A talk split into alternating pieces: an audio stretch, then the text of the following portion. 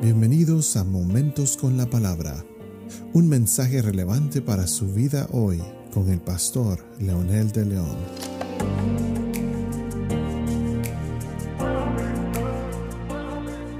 Saludos amigos y amigas, aquí nuevamente juntos en un episodio más de Momentos con la Palabra. Y esta vez para continuar con los apelativos y títulos de Jesús. Y esta vez nos corresponde uno de los más relevantes y uno de los que refleja toda la gloria de Dios y el propósito de encarnarse en esta tierra. Hoy vamos a compartir la primera parte de la palabra Salvador. No solamente es un apelativo, es un título, es un nombre, porque la misma Biblia en el Antiguo Testamento lo refleja como tal.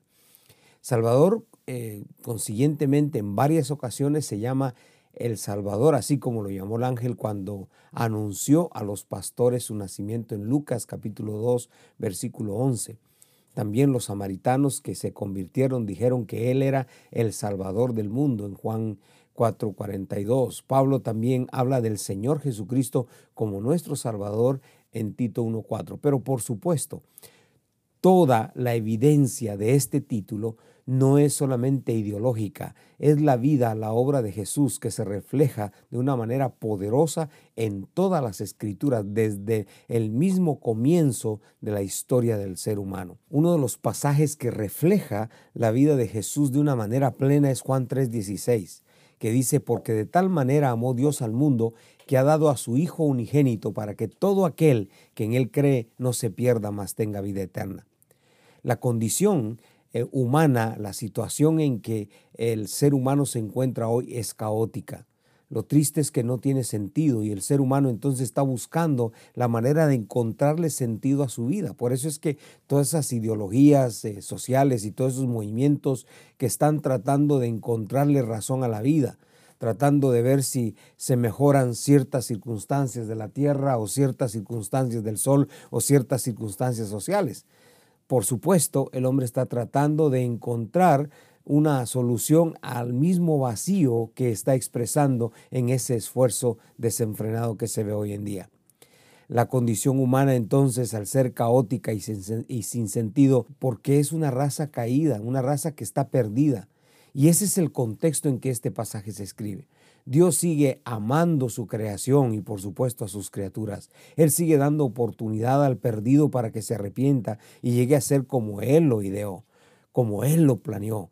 Pero el libre albedrío de sus criaturas ha decidido tomar otro rumbo y otros modelos que no son los que Dios estableció. Está buscando otras fuentes, como la misma palabra lo dice, que cavamos pozos secos en lugar de encontrar la fuente viva.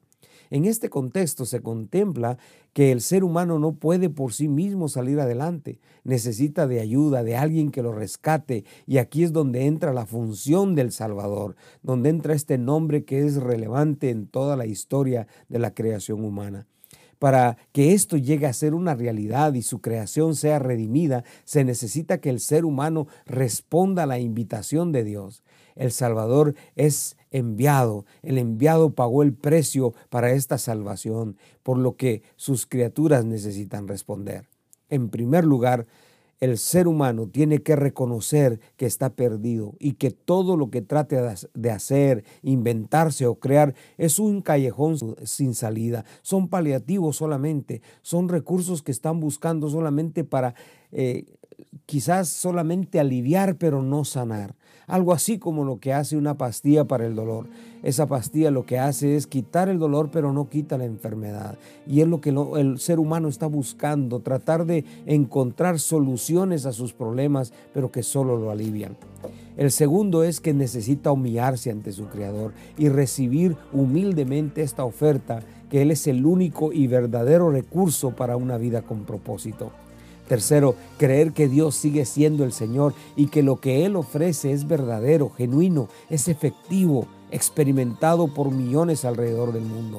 Y cuarto, entonces la promesa de que todo aquel que en Él cree no se pierda, más tenga vida eterna.